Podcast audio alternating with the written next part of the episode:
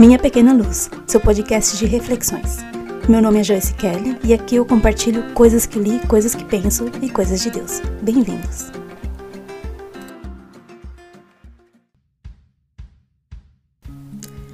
Como seres humanos que somos, vamos pela vida tentando resolver nossas questões. A cada dia encontramos novos desafios, novos questionamentos podem surgir. A vida vai acontecendo nossos problemas, sonhos, expectativas, dúvidas e realizações tornam a vida um movimento constante. No próximo instante, tudo pode mudar. Planos que um dia foram feitos podem não ser realizados, e coisas que não foram planejadas tomarão o seu lugar. Nossa vida é imprevisível, um labirinto de descobertas, mas em meio a tudo isso, não percamos de vista o nosso objetivo.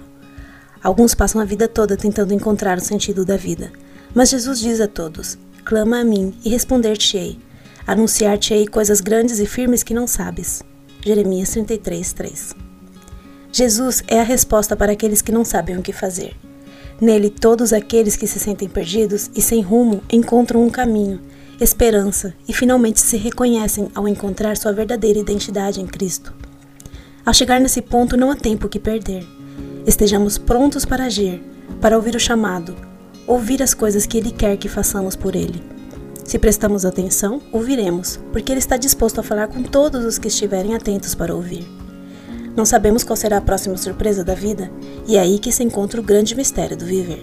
O futuro é incerto e não para de chegar. Colocar Deus em primeiro lugar é fundamental, pois Ele é o único que está sabendo de tudo. Nossos dias na Terra não passam de uma sombra. O que estamos fazendo com os nossos dias? Será que têm sido proveitosos? Será que temos dedicado tempo para Deus, o estudo da palavra, tempo de qualidade para o que realmente importa? Estamos compartilhando com alguém um pouco da luz que recebemos? Pense nisso. Este foi o episódio número 2 do podcast Minha Pequena Luz, seu podcast de reflexões. Meu nome é Joyce Kelly e aqui eu compartilho coisas que li, coisas que penso, coisas de Deus. Se você gostou, volte e ouça as próximas mensagens. Você também pode compartilhar com seus amigos. Até a próxima!